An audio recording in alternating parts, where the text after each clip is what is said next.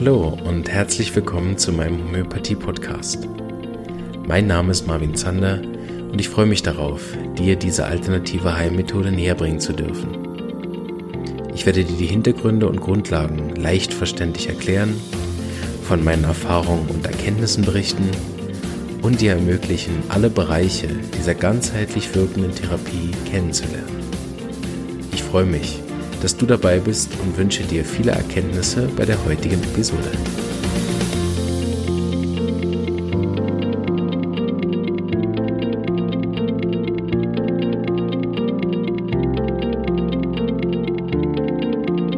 Einen wunderschönen guten Abend zu einem weiteren tollen Interview, was ich heute geben darf oder führen darf mit dem Peter Bergmann. Wir haben im Vorgespräch schon ein bisschen gesprochen. Wir werden uns heute auch über Schwindel und Schilddrüse, aber natürlich vorrangig über die Homöopathie unterhalten und über die tolle Akademie, wo wir jetzt die letzten Wochen ja schon einiges erfahren haben. Und ich das je länger, je mehr für ein wunderbares Projekt empfinde, je mehr ich darüber höre. Obwohl, wenn ich sehe, seit wann du, Peter, schon unterrichtest, ist das einfach ein altes Projekt, was an mir komplett vorbeigegangen ist. Als ich damals recherchiert habe, auch für meine Ausbildung, wo gehe ich hin, Homöopathie studieren, äh, habe ich euch nicht gefunden damals in 2007 in meiner ersten Recherche und bin dann ein Stück weiter gefahren von Berlin aus direkt in die Schweiz. Okay. habe, hab bei euch nicht Halt vorbei. gemacht. Ja, von Berlin vorbei und dann, ich war in Starnberg zum Zivildienst, also ich war dicht dran. Mhm. Dicht dran, aber dann von da äh, nach Steinhausen gegangen und bis heute nicht bereut. Aber ich habe natürlich auch keine Vergleiche gehabt bisher. So freue ich mich auch nach der Samuel Hannemann Schule die Akademie von euch da kennenlernen zu dürfen und bin gespannt, worüber wir heute reden. Peter, für die, die dich noch nicht kennen, erstmal ein herzliches Hallo und stell dich für die doch gerne mal vor, vor allen Dingen, wie du zur Homöopathie gekommen bist. Ja, also herzlichen Dank, Marvin, für die Einladung auf deine Plattform. Herzlich willkommen, alle Zuschauer und Zuhörer. Ich heiße Peter Bergmann. Ich bin Heilpraktiker seit 1993, also seit 27 Jahren. Und bin klassischer Homöopath, habe meine Praxis in Landshut, in Niederbayern, in der Provinz sozusagen, und bin seit vielen Jahren auch Dozent an verschiedenen Heilpraktikerschulen. Ähm, seit, ja, seit zehn Jahren bin ich Dozent an der Akademie in Gauting ich lehre aber auch die Homöopathie an Fortbildungseinrichtungen in Baden-Württemberg und Bayern, also andere Orte. Ähm, ich gebe viele Laienvorträge und Laienkurse. Das ist mir ein Anliegen, dass auch die ja, Eltern zu Hause für die Kinder Möglichkeiten kennen außerhalb der Schulmedizin. Das ist mir sehr wichtig. Ähm, ich bin ein Referent für die DHU, für die Arzneimittelfirma DHU und ja, unterrichte auch Heilpraktiker und nehme auch Prüfungen für Heilpraktiker. Ähm, tatsächlich machte ich meine erste Erfahrung mit Homöopathie im Studium und einigen beruflichen Wirren landete ich im Gartenbau und zwar in einem biodynamischen Tipp. Und äh, die arbeiten nach der Philosophie von Rudolf Steiner. Mhm und betrachten den Boden als lebendigen Organismus. Natürlich auch die Pflanzen, die darauf wachsen. Und ähm, sie setzten dynamisierte Substanzen ein für die Gesundheit von Boden und Pflanzen. Und ich habe das also in meiner Anfangszeit mit Erstaunen wahrgenommen, diese ähm, Essenzen letztendlich verursachen können. Also ich weiß noch, ich stand da mal auf dem Feld mit Rosenkohl und der hatte eine Kohlfliege und ließ also seine Flügel da so hängen. Und dann hatten wir ein Silicea-Präparat zubereitet, ein grauen Holzfass gerührt und immer gegen den Strudel gerührt, eine Dreiviertelstunde. Und dann haben wir das versprüht auf dem Feld. Und es war unglaublich. Eine halbe Stunde später stand der Rosenkohl voll im Saft. Da habe ich gedacht, das ist verblüffend. Ja. Und ähm, ja, der Schritt war dann immer weit. Wenn man sich denkt, was gut ist für den Boden, gut für die Pflanze, das kann sicherlich auch nicht schlecht für den Menschen sein.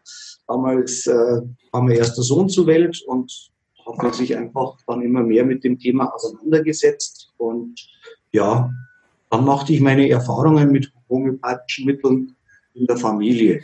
Mit den Klassikern wie Arnika, Apis, Idum so weiter. Äh, ein Highlight war Gunpowder tatsächlich. Es war am, am Heiligabend, als mein Neffe um 16 Uhr, kurz vor dem großen Weihnachtsabendessen, äh, kam mit einer dicken Lymphknotenschwellung unter dem Arm, Herzen und irgendwie hat er sich da verletzt mit so einem Holzspieß und der hat geeitert und ja, als wir den Arm dann angesehen haben, innen war da schon der rote Strich. Und man möchte jetzt den Jungen auch nicht den Weihnachtsabend verderben. Und ähm, dann habe ich gesagt, okay, wir versuchen mal eine halbe Stunde die Homöopathie. Also kräftig Powder. Und tatsächlich war der Weihnachtsabend gerettet. Das war unglaublich. Ja, ja und so ja, blieb mir gar nichts anderes übrig, als äh, Homöopath zu werden, weil das war einfach äh, ja. faszinierend und beeindruckend. Ja. Und ja, ich, ich, ich denke, du bist etwa, ich würde sagen, das 30., 40. Interview, was ich führe. Und ich beginne ja immer gern so, weil ich das so wichtig finde, auch diesen Einstieg mitzunehmen. Wie bin ich da hingekommen? Und die Geschichten ähm, gleichen sich so sehr, dass man wirklich über die persönliche Erfahrung, über diese ähm, fast wie ein Wunder, wenn man es nicht kennt, ne? äh, das auf einen wirkt. Und das finde ich bis heute sehr beeindruckend. Was ist bei dir, was dich hat dran kleben lassen? Ne? Man kann ja so ein Wunder einmal haben und trotzdem äh, macht man da nicht gleich ein Studium draus. Ne? um, ähm, das ist jetzt gar nicht so leicht zu beantworten. Also es war einfach die Faszination. Die Natur hat mich ja da schon immer sehr interessiert. Darum bin ich ja in den Gartenbau gegangen und habe mich auch mit äh, Signaturen und äh, anderen esoterischen äh, Strömungen beschäftigt. Aber da ich doch ein sehr analytischer Mensch bin und auch ähm, letztendlich, ich habe ein bisschen Chemie studiert, ähm, musste ich mir irgendwas finden, was auch eine Struktur hat. Mhm. Klare Regeln. Mhm. Das finde ich in der Homöopathie. Regeln, die nachvollziehbar sind, die wiederholbar sind, die praktisch äh, wissenschaftlichen Standards standhalten. Ja. Ähm, ja, und das ist auch so, auch wenn das in den Medien oft nicht so wahrgenommen wird, äh, leider ein bisschen schräg dargestellt wird, Homöopathie ist Wissen. Ja, absolut, da sind wir uns, glaube ich, beide einig. Und das ist ja auch sehr schön, wenn man dann sogar Wissenschaftler an der Schule hat, mit der Susanne äh, oder Susanne? Nee, Susanne machen wir morgen ja noch das Interview. Mhm. Genau, und äh, die dann auch bestätigt, oder Herrn Professor Wallach, mit dem ich gesprochen habe. Also mit allen Wissenschaftlern, die nicht direkt zur Lobby gehören, sind sich die Leute auch einig darüber, dass das so ist. Ja? Ähm, äh, wie ist dein Weg gegangen nach Gauting? Ähm, ja, ich habe meine Ausbildung 91 gemacht. Äh, da hat also meine Heilpraktiker-Ausbildung und war dann zweieinhalb Jahre in der Schule. Und wusste zwar von der Existenz äh, Gauting, aber ehrlich gesagt, ich wollte nicht nochmal in die Schule gehen. Und war auch autodidaktisch sehr gut unterwegs, habe mir also Bücher gekauft und den Nash und den Farrington und den Dorsey, die haben mich sehr beeinflusst, wie Dulkas und bin dann irgendwann auch aufs Seminare gegangen. Äh, über elf Jahre war ich bei Henny Heudens mhm, und habe ja sehr viel gelernt dort und auch andere namhafte Homöopathen besucht. Und so habe ich mir dann auch mit praktischer Arbeit meine Erfahrungen, mein Wissen ja, ähm, irgendjemand hat mich mal gefragt, ob ich nicht an Heilpraktikerschule unterrichten möchte. Habe ich gesagt, okay. Und habe gemerkt, das macht mir unheimlich Spaß. Also gerade dieses äh, zweigleisige äh, in der Praxis lernen und an der Schule lehren. Das finde ich sehr schön und das ähm, erfüllt mich sehr. Und ja, wie bin ich zur, äh, bis, wie bin ich zur Akademie gekommen? Ich glaube, bin gefragt worden, ich weiß es gar nicht mehr genau.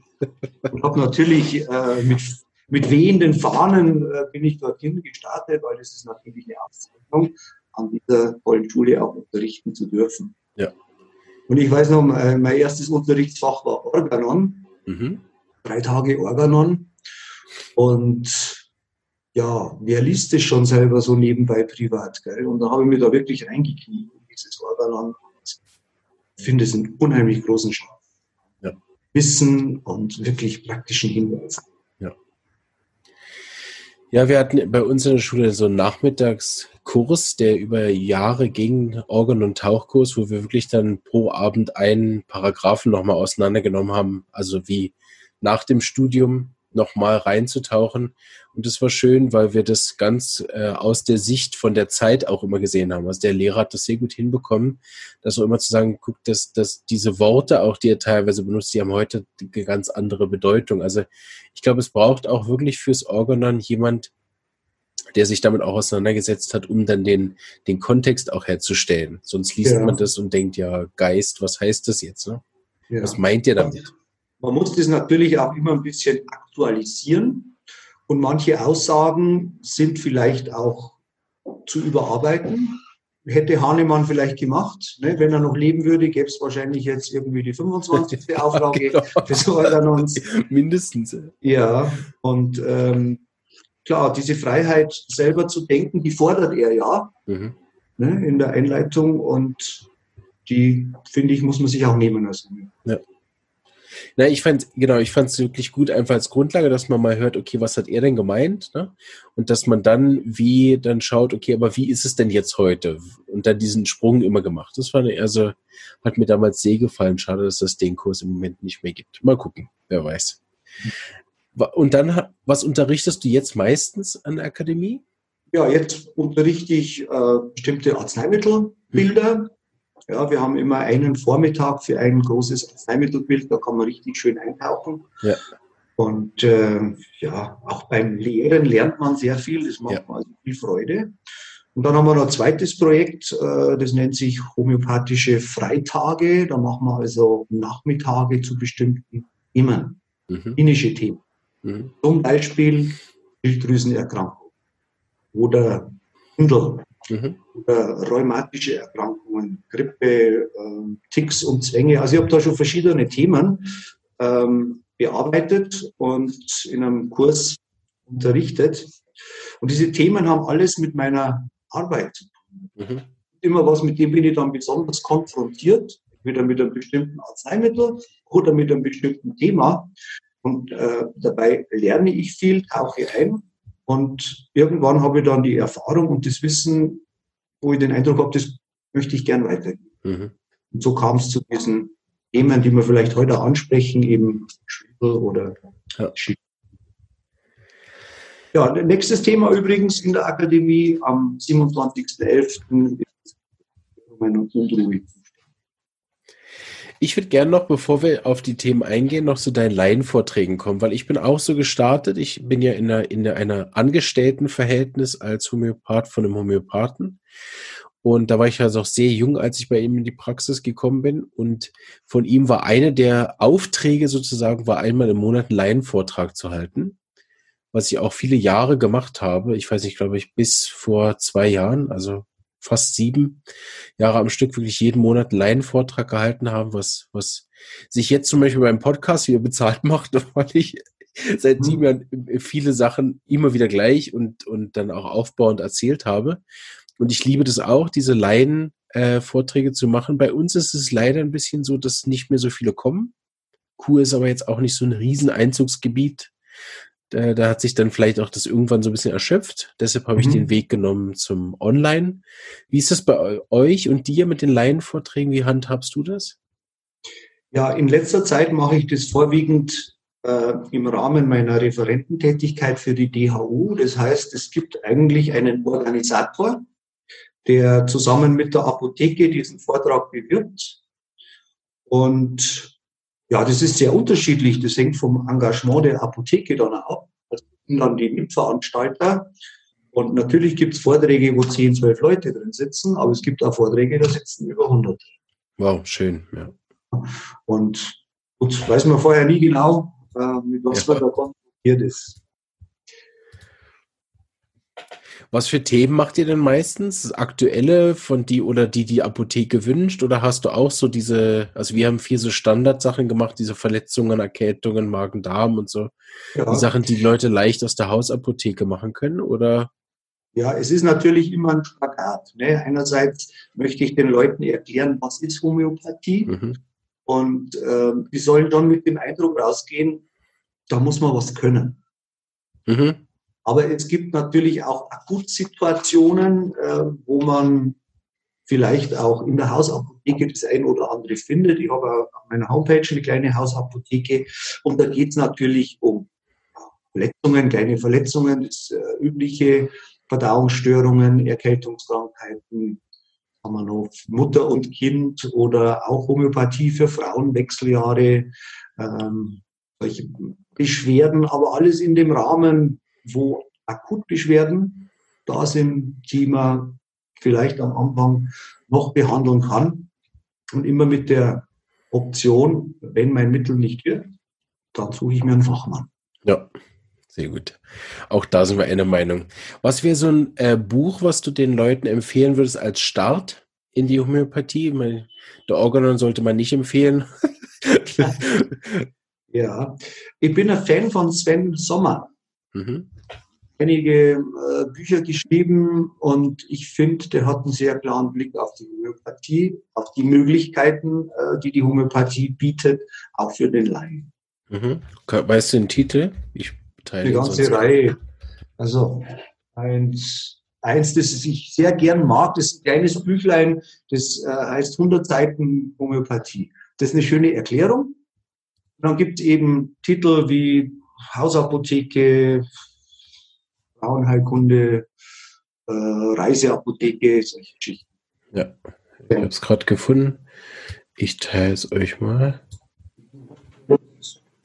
Ja, da habe ich es gefunden. Ne? Also was? Ja, ich, ich teile jetzt gerade online, weißt du? Ja, genau. Super. Und der macht dann auch Grundlagen, nehme ich an, ne? wenn ich das richtig mit dem Titel entnehme. Ja? Und für in die Arzneien einzusteigen, was ist da deine Empfehlung? Für die Arzneien einzusteigen. Für so Hausapotheken und so, für die Laien? Äh, okay. da ist es schwierig. Okay, ja. Da kann ich da jetzt gar keinen richtigen Ratschlag geben. Ich meine, mein Standardwerk ist, ist der Börige und der Vermeulen. Das sind so meine Lieblingswerke, Fatak. Aber das ist für einen Laien natürlich schon eine Nummer zu groß. Ja. Genau, wir, wir haben das äh, empfehlen meistens von der SEI haben wir ein ganz, ganz kleines, das ist wirklich mega kleines, so ein Erste-Hilfe-Büchlein, ein kleines rotes. Das habe ich immer sehr gerne. Und ähm, von der ähm, Heidi und dem Urs gibt es mhm. auch eins für äh, vom, im Groma Verlag erschienen, das will ich nachher noch teilen. Ist auch ein sehr gutes Buch für so die ersten Arzneien zu gehen. Vor allen Dingen, ich sehe bei dir hinten die praktische Materia Medica. Vor allen Dingen, wenn man sozusagen in dieser kennt, äh, Fatak Use Linie irgendwo arbeitet, dann wird man viel wiedererkennen. Äh, ne, wenn man jetzt, keine Ahnung, mit Manjalavuri oder Shankaran gestartet ist, wird man nicht so viel Ähnlichkeiten entdecken. Aber so aus der Linie, wenn man da kommt, von den indischen Homöopathen, der Reihe, dann äh, findet man viele Gemeinsamkeiten auch bei der Urs und dem Heidi. Und das ist ein ganz tolles Buch zum Einsteigen für Laien, finde ich. Man da gut nachschlagen kann. Es ist nicht es zu klein, mhm. dass man das Gefühl hat, ja gut, es gibt jetzt nur drei Mittel, was soll's, ne? wozu brauche ich dann Homöopathen? Aber es ist auch nicht zu groß, dass man wie beim Bürike denkt, ach du Scheiße. Ein ganz, ganz tolles Buch. Das heißt, äh, das ist von einem gewissen Herrn Stürmer. Ähm, kurz gefasste Arzneimittellehre oder so ähnlich. Mhm. Da ist pro Arzneimittel eine Seite, fünf, sechs wichtige Punkte, die sind noch ein bisschen erklärt. Und das finde ich wirklich gut. Da ist der rote Faden des Mittels. Kannst du es nochmal kurz sagen? Ich habe es noch auf Anhieb noch nicht gefunden. Stürmer, Vornamen weiß ich nicht, Titel weiß ich auch nicht. heißt ungefähr kurz, kurz gefasste Arzneimittellehre oder ja. Mhm. Ich kann dir das später. Ja, ja. Wenn ich es gerade finde, ist gut, sonst nicht. Ja. Okay, macht nichts. Dann suche ich es hinterher. Sehr gut. Vielleicht noch ein letztes Wort zur Akademie wenn jetzt jemand sagt, ich will eine Ausbildung machen in Homöopathie, warum sollte er deiner Meinung nach zur Akademie nach Gauting gehen? Ja, das kann ich mit drei Worten beantworten. Oh, das ist kurz, sehr gut. Vielfalt, Kompetenz, Erfahrung. Ja. Also es ist wirklich äh, durch das große Dozententeam wird man ja. Einblick in viele Richtungen der Homöopathie bekommen. Ich nenne das immer den homöopathischen Werkzeug. Der wird gefüllt mit verschiedenen Werkzeugen. Man kann nicht für jeden Fall immer nur ein Werkzeug benötigen. Manchmal braucht man die Böninghausen-Methode, manchmal kann man die Empfindungsmethode verwenden. Das hängt ja immer ein bisschen von der Dynamik ähm, des Gesprächs, der Anamnese ab. Ähm, da lernt man sehr viel, also ist äh, sehr vielfältig. Dann äh, Kompetenz, ja, auf jeden Fall. Allein die Dozenten sind alle äh, erfahren, erfahrene Praktiker, erfahrene Didakten. Und ja, das Wort Erfahrung 30 Jahre ja, ist eine Zahl, die steht hier für sich. Ja. Diese Methodenvielfalt, das habe ich schon öfter gehört. Ich bin da so ein bisschen auf die Erde gekommen, erst durch den Podcast. Ich habe immer gedacht, okay, es gibt halt Homöopathie, man macht eine Anamnese und sucht einen Mittelpunkt. Man kann da schon so vielfältig sein. Das habe ich jetzt auch durch den Podcast, durch die verschiedenen Interviewpartner gelernt, dass da viel, viel mehr gibt, als ich auch kannte, obwohl ich auch verschiedene Methoden schon kenne, aber irgendwie flossen die mir für, für mich immer in das ein, was wir sowieso schon machen. Ähm, und ich übe mich da so ein bisschen darin, auch jetzt verschiedene Sachen zu machen. Wie ist es für dich? Hast du eine gewisse Lieblingsmethode oder schaffst du das wirklich ganz vorurteilsfrei, da äh, jeweils dich auf den Patienten einzuschwingen? Also ich, ich, ich äh, setze schon sehr auf Symptome, die ich hundertprozentig verwenden kann. Mir sehr wichtig. Ähm, deshalb ähm, ja, möchte ich schon sagen, bin ein bisschen äh, traditionell mit Kent und Böninghausen, auch Hahnemann verbunden. Mhm. Also mir sind Allgemeinsymptome, die einfach klar und deutlich sind, sehr wichtig. Ja. Gemütssymptome verwende ich nur, also fände ich schon gerne, natürlich ist ja äh, das Wichtigste bei körperlichen Erkrankungen, aber nur wenn ich, wie soll ich sagen, wenn nicht zu so viel Interpretation drin ist. Ja. Also unsere Wahrnehmung ist ja immer subjektiv. Mhm. Das heißt, geprägt von unseren Erfahrungen, von unserem Denken. Und wenn ich meine Wahrnehmung des Patienten als Wahrheit nehme, dann habe ich ein Risiko. Dann kann ich ja täuschen. Und dann bin ich völlig im Wald der Rubriken äh, verloren. Bedeutet, wenn, wenn ich also was wahrnehme und es dann interpretiere, ich darf interpretieren in der Homöopathie, ich muss um das Wesen des Patienten zu verstehen, interpretieren. Aber es muss mehrere, wie soll ich sagen, äh, Hinweise in der Anamnese geben, die meine Interpretation bestätigen. Ja, sehr schön gesagt. Ich muss, mir ist gerade ein Zitat eingefallen. Jetzt, wo du das sagst, einer unserer ersten äh, Dozenten in, im ersten Semester hat gesagt, wer interpretiert das die Tür? Also, okay. das war ganz klar bei uns, interpretiert wird nicht und die Symptome kann man auch nicht nehmen. Das ist ja am Anfang ein bisschen abstrakt, wenn man da frisch kommt in die, in die Schule, weiß man ja gar nicht, was es das heißt. Nachher im praktischen, im Praktikum, im Ambulatorium und so, da, da zeigt einem man das, ne, was dann gemeint wird. Guck, er hat es jetzt viermal selber gesagt und in der Art betont, das Gemütssymptom nehmen wir jetzt, da ist nichts interpretiert. Und wir ja. haben sogar noch einmal nachgefragt, ne, wer, wohingegen da, pf, keine Ahnung, was soll man machen, steht teilweise nicht mal im Repertorium. Ja, sehr interessant. Ich habe sowieso das Gefühl, dass äh, jetzt mit den meisten, mit denen ich gesprochen habe, von der Akademie wir ziemlich ähnlich praktizieren. Also klassische Homöopathie in dem Sinne, äh, diese Regeln sehr gleich machen. Lass uns doch übergehen zum Thema Schwindel. Ich habe das schon vorbereitet. Es gibt da, wenn wir ein bisschen tiefer eintauchen will von den Leuten, die jetzt zuhören, gibt es zwei Sachen, die man äh, äh, sich käuflich erwerben kann über den Homöopathie- und Symbolverlag von Martin Bomhardt. Die Links tue ich auch noch in die Beschreibung mit rein. Die könnt ihr dann da äh, näher hören. Wie bist du dazu gekommen, so einen äh, Vortrag auszuarbeiten über Thema Schwindel? Hat dich das persönlich interessiert oder bist du da so reingerutscht, weil kein anderer wollte das Fach? Oder? ähm, das hat mich persönlich interessiert, weil einfach ähm, in einer Phase meiner Praxisarbeit ich mit dem Thema oft konfrontiert wurde. Kommen also mehrere Patienten mit Schwindel und ähm, ich habe gemerkt, das ist eigentlich ein sehr, sehr großes Thema, weil die Vielfalt der Ursachen riesig ist. Es gibt ja einen Schwindel, der aus dem System Innenohr entsteht, der systemische Schwindel. Mhm. Äh, der ist als Dreh-, Schwank- oder Liftschwindel, äh, wird der wahrgenommen mit äh, vegetativen Begleitsymptomen. Und es gibt auch den unsystemischen Schwindel, der nicht aus dem Innenohr kommt, sondern der einfach eine andere Ursache hat. Äh, Körper. Da fühlt sich der Patient dann eher taumelig, benommen, unsicher. Und diese Ursachen können sein für Schwindel. Unregelmäßig. Ja, zu hoher Blutdruck, zu niedriger Blutdruck. Arteriosklerose, äh, Herzbeschwerden, Augen, ja, visuelle Beschwerden können Schwindel auslösen. Ähm, HBS-Geschichten, ähm, was noch? Infektionskrankheiten, Fieber, in der Rekonvaleszenz kann man Schwindel haben. Auch in hormonellen Umstellungsphasen. Schwindel, der, nicht, der ist nicht erklärbar, aber das zeigt sich oft in der Pubertät oder in den Wechseljahren oder vor oder während der Periode. Und letztendlich natürlich auch ein psychogener Schwindel. Also die äh, Ursachenvielfalt ist groß und man muss sich wirklich auch klinisch mit dem Thema auseinandersetzen.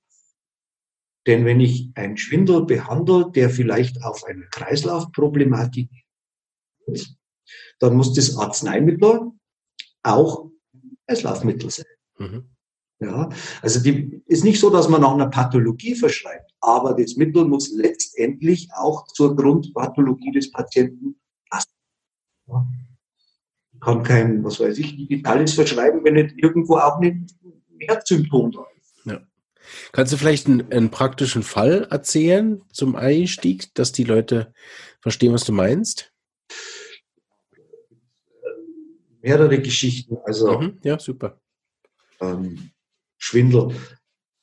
Also man findet ja bei den Homöopathen sehr oft Hygiene Schwindel. Mhm, ja. Unter anderem auch häufig bei Kindern. Das ist komisch. Ähm, ja, in der Pubertät oder Vorpubertät mit, in Verbindung mit Prüfungen oder Aufregung. Da findet man natürlich oft Mittel wie Agentum nitricum, großes Schwindelmittel, das auch neurogen wird, oder Gelsemium natürlich. Ähm, es gibt andere Schwindelgeschichten, äh, die mit Kopfschmerzen einhergehen, Migräne, Drüsenbeschwerden. Ja, dann hat man vielleicht Konium. Mhm. Oder ja, nach einer Krankheit, wenn Flüssigkeitsverluste da waren oder gar Blutverlust, vielleicht Mittel wie China oder Veratrum. Mhm. So. Die Arznei muss natürlich den Schwindel beinhalten, aber mhm. auch eben die Ursache Schwindel ist keine Krankheit, Schwindel ist ein Symptom einer tiefer liegenden Störung. Ja. Und dann ist mir bewusst worden, dass Schwindel in der Hierarchie der Symptome im Repertorium an zweiter Stelle steht. Mhm. Gleich nach äh, dem Gemüt, weil so ein Schwindelzustand den Menschen zutiefst beeindruckt, mhm. zutiefst beeinflusst. Also ich weiß nicht, ob du schon mal sowas hattest, aber du bist äh, ja du bekommst eine Menge psychische Symptome dabei. Ja? Nicht nur Unsicherheit, sondern Angst, sogar Paniken. Hängt sehr nah an unserem Nervensystem. Das ist ein Thema, das ja, viele Patienten betrifft, ob jung oder alt. Hm. Ja. Fällt dir da gerade ein praktisches Beispiel ein, also ein Patient oder so? Ähm, ja, ein, ein, einen netten Fall habe ich ähm, gerade im Kopf. Das war ein 18-jähriger Junge, der konnte den Führerschein nicht machen. Weil immer, wenn er ins Auto stieg, wurde es ihm schwindelig. Und ihr werdet es nicht glauben, war ein Kokolusfall. Mhm. Äh, das ist jetzt für die Insider-Reporten, die verstehen gerade. Aber Kokol ist das Mittel gegen Reisekrankheit. Ja? Genau. Und es, hat, es war, und ist ein großes Schwindelmittel. Ja? Genau. Ja. Wirkt aufs Kleinhirn. Ja. und sogar aufs Innenohr. Und das war sehr schön. Ich hatte einen Führerschein, ist unterwegs. ja, das ist wirklich lustig. Uh, ähm, was sind so Sachen, wenn, wenn jetzt ein Laie die, den Schwindel hat, welche Symptome sollte der sammeln, bevor er zu seinem Homöopathen geht? Also ich sage ja immer, dass so mindestens so die Temperatur und die Art der Lage und Bewegung und so, sowas sollte so man mindestens schon mal überlegen, mhm. dass man das weiß. Aber hast du noch mehr Sachen, was du sagst, das muss ich wissen, dass er nachher ein richtig gutes Mittel entscheiden kann? Ja, man geht beim Schwindel vor wie bei jeder anderen Beschwerde auch. Man schaut, gibt es einen Auslöser? Das ist natürlich das Einfachste.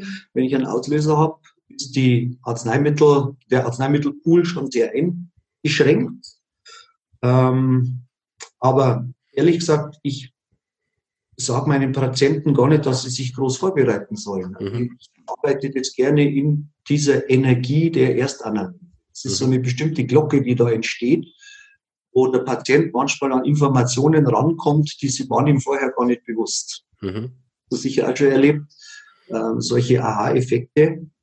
Und dann frage ich natürlich nach, das, nach den Modalitäten, ja, mhm. das ist ganz wichtig, und Begleit. Mhm. Das sind Sachen, die sind für jede Erkrankung.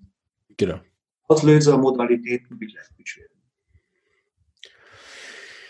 Super, wenn wir jetzt äh, noch vielleicht noch einen kleinen Ausblick machen, was würde man denn in deinen ähm, Beiträgen noch hören, wenn man die hören möchte beim Homöopathie und Symbol?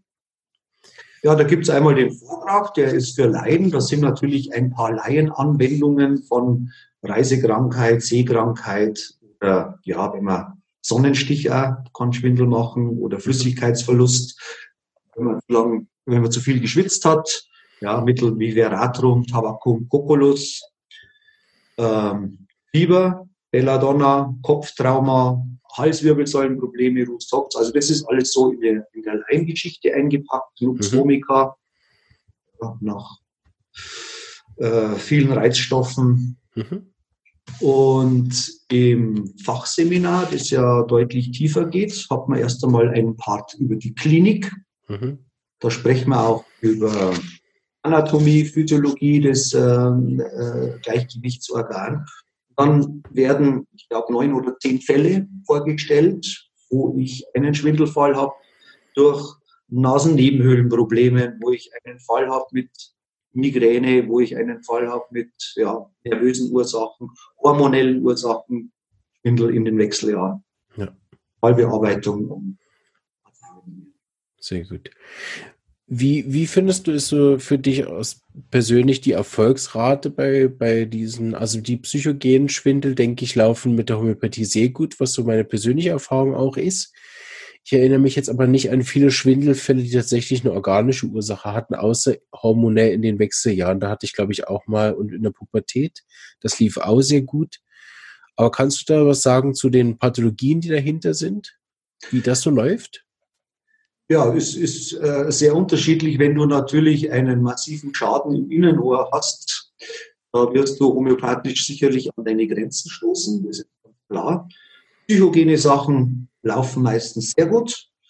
Ähm, ich habe auch ähm, Morbus-Menier-Patienten, mhm.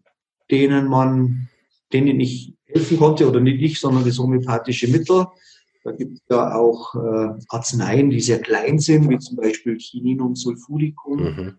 Einen schönen Fall, wo der Morbus Menier wirklich nach zwei Tagen verschwunden war. Wow. Kam nach einem Jahr wieder, eine Gabe Chininum sulfuricum wieder weg. zehn, zehn, Jahr, zehn, zehn Jahre ähm, Beobachtungszeit. Oder ein anderes äh, kleines, wichtiges Mittel ist Acidum salicylicum. Mhm. Ne? Aspirin macht nämlich als Nebenwirkung Morbus Menier. Mhm. Ja, und auch da habe ich einen. Ja. ja, was haben wir noch? Ähm, was ja viele haben, ist dieser bedienende Lagerungsschwindel, der da auch so ein bisschen asymptomatisch einhergeht. Das denke ich auch in beliebte äh, Patienten stammen, die dann mal beim Homöopathen irgendwann aufschlagen, wenn ihnen jemand helfen kann. Ja, aber denen wird oft geholfen beim Physiotherapeuten. Ja, genau. Durch die Durch die Schüttelbewegung. Genau, ja. Das funktioniert ja überraschend gut. Mhm. Das, das kann dann auch der Partner machen, ja, weil letztendlich ist es ja eine Verstopfung der Bogengänge durch diese kleinen Steinchen, mhm. die aus dem Organ äh, rausfallen und in die Bogengänge verstopfen. Und es ist ein mechanisches Problem. Mhm. Und daher auch mechanisch lösbar. Ja. Werden kann man sicherlich auch mit Homöopathie verringern. Super.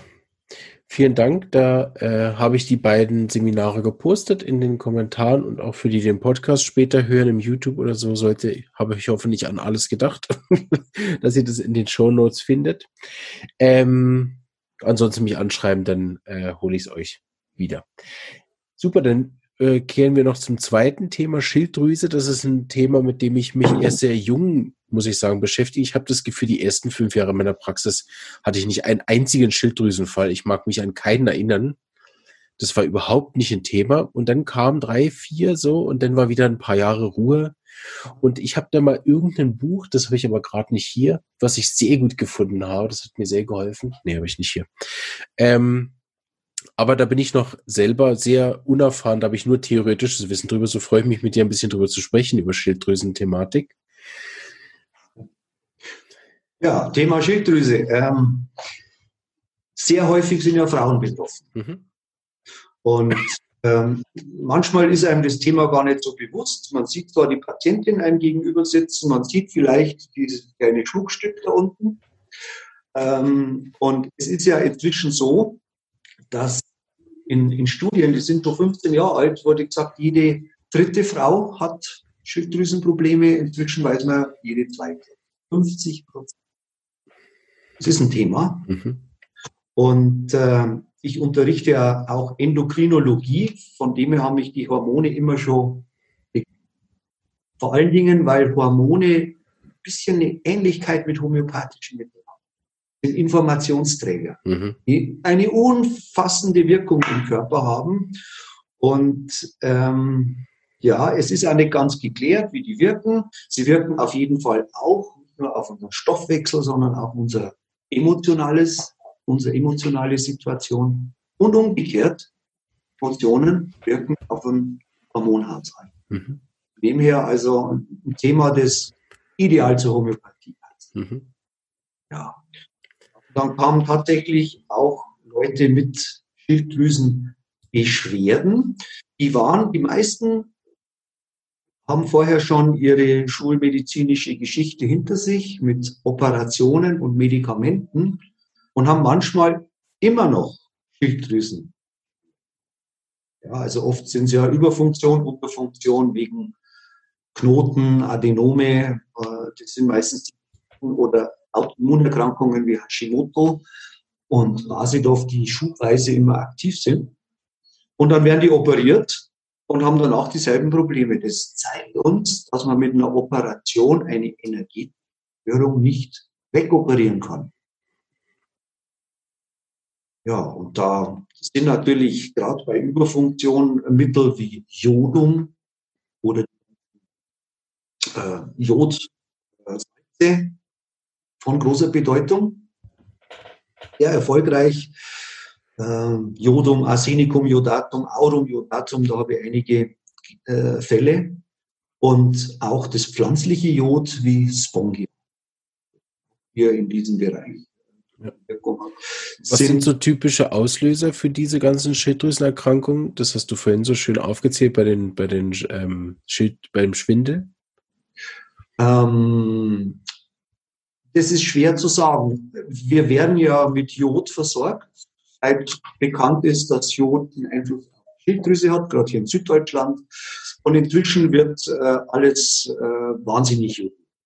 Ja, also ähm, sogar, ich glaube sogar der Dünger auf den Wiesen ist jodiert, damit die Kühe das jodierte Gras fressen und dann die jodierte Milch geben. Und letztendlich sind wir völlig überversorgt. Mag sein, dass das nicht unbedingt eine positive Wirkung auf unseren Jod- oder Hormonhaushalt hat. Es gibt andere Sachen. Wir hatten Tschernobyl.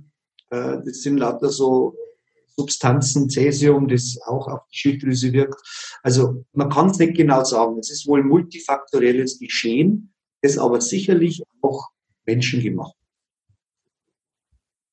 Würdest, Du würdest also sagen, dass in deiner Praxis von der Erfahrung her die meisten Schilddrüsenpatienten als Auslöser eher eine Form von Vergiftung in sich tragen und jetzt nicht, seit ich mich von meinem Mann getrennt habe, seit mein Hund gestorben ist, seit äh, so diese typischen Themen, sondern ist es mehr Richtung Vergiftung?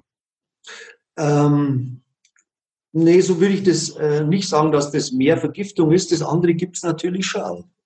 Also gerade wenn man sich erschöpft und in eine Art Burnout reinfällt, das ist natürlich auch was, wo ich mit meiner Lebensweise auch mein Hormonhaushalt. Also gibt schon beides. Ja. ja. Aber warum jetzt gerade die Schilddrüse reagiert und nicht der Darm oder sonst irgendwas, ja, es gibt ja auch Lykopodium-Schilddrüsenpatienten, wo man meint, die müssten eigentlich jetzt eher nur eine Verdauungsstörung haben. Nein, auch kann es in andere Regionen gehen. Ja. Und ähm, ich glaube, dass auch die Umwelt mit einem großen Einfluss hat. Ja. ja. Ähm, und sind es dann eher Langzeittherapien bei dir, dass die immer wieder die Arzneien benötigen? Oder ist es wie beim Schwindel einmal gegeben, in einem Jahr wiederholt? Oder wie ist das bei dir? Ähm, also wenn die operiert sind und Schilddrüsenhormone nehmen, und es sind tatsächlich viele der Patientinnen und Patienten, dann ist es eine langfristige Therapie. Auch wenn, die, wenn eine Autoimmunerkrankung Ursache ist, wie der Hashimoto Aha. oder der Basedorf, ist das was, das muss man immer begleiten. Mhm. Und man muss das immer abstimmen, auch mit dem Level des Thyroxin, was die einnehmen. Mhm. Und da versuche ich den Patienten einfach zu lernen, das selbst bestimmen zu können. Mhm. Ja, spüren das, ob sie in der Überfunktion oder in der Unterfunktion hm. Also wenn es der Patient nicht spürt, wer soll es dann? genau. Und, und dann lernen die einfach auch ihre Tabletten, was weiß ich, zu halbieren oder zu reduzieren oder zu erhöhen. Mhm. Wenn das alles nicht mehr funktioniert, dann muss man schauen, dann muss man wieder energetisch was tun. Mhm. Das ist ein Prozess, der lebenslänglich eigentlich andauern wird. Welchen Stellenwert gibst du der Ernährung? Ähm, ich bin jetzt kein Ernährungsspezialist. Ich weiß nur, ich esse gerne. Und äh, natürlich hat Ernährung auch eine wichtige Rolle. Es gab mal jemand, der sagte, im akuten Fall darfst du das essen, wonach du verlangst. In chronischen Fällen sollst du es eher vermeiden. Ich weiß nicht, ob das stimmt. Aber ähm, die Richtlinie einer gesunden Ernährung, die kann man sicher sicherlich finden. Aber das ist nichts, was du in der Praxis dann explizit den Schilddrüsenpatienten noch berätst, das wegzulassen, das zu nehmen, das nicht zu machen und so. Okay. Also ich sage, wenn, wenn, wenn eine Morbus Basidov Patientin da ist, dann äh, sage ich dir schon, soll keine Algenpräparate nehmen. Das, das wird ja aber auch merken lassen. Also da ist sicherlich Jod äh, kontraindiziert. Also das ist was, da achte ich schon drauf bei Schilddrüsenpatienten, dass die also nicht da jodierte Speisesalz und solche nehmen sollen. Ja. Ähm, Gibt es auch. Sorry? Video stand gerade. Ah. gerade ein Standbild. Okay. Ähm, von, von den Schilddrüsenfällen her, hast du vielleicht noch ein Beispiel oder einen Fall, der dir gerade einfällt, den du uns noch erzählen kannst? Ich habe ähm, also ich habe Fälle mit Schilddrüsenmittel, wie zum Beispiel Jodum, Spongia, ähm, Lycopus virginicus oder Fucus vesiculosus, so kleine Mittel. Thyroidinum ist, mhm. äh, habe ich auch einen, einen schönen Familienfall.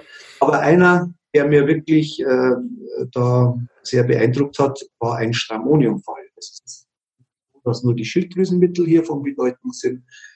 Die Rubrik, die heißt Crop haben nicht recht viel mehr zur Verfügung im Repertorium. Genau, ja.